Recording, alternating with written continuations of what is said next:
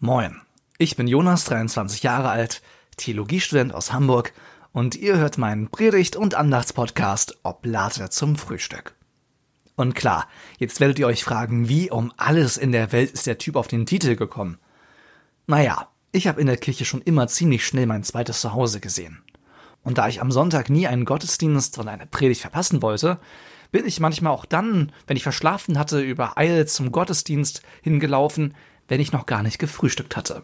Und wenn es dann Abendmahl gab, dann war die Oblate manchmal das erste, was ich an einem Tag zu mir genommen habe.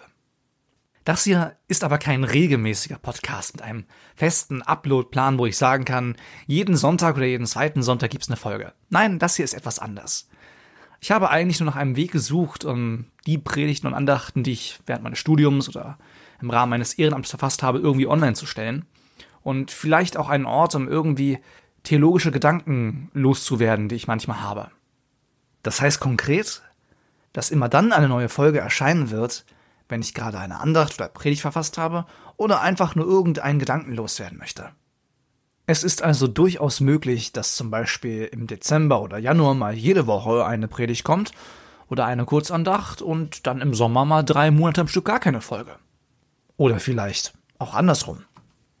Manche der Predigten werden Live-Aufnahmen aus einem Gottesdienst sein. Vielleicht habe ich auch mal einen Gast hier. Mal wird es mehr und mal wird es weniger Tiefgang geben. Mal schauen.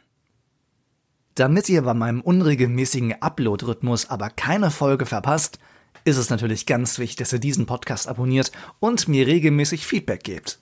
Wer weiß, vielleicht wird dann doch noch mal ein wöchentlicher Podcast hier raus.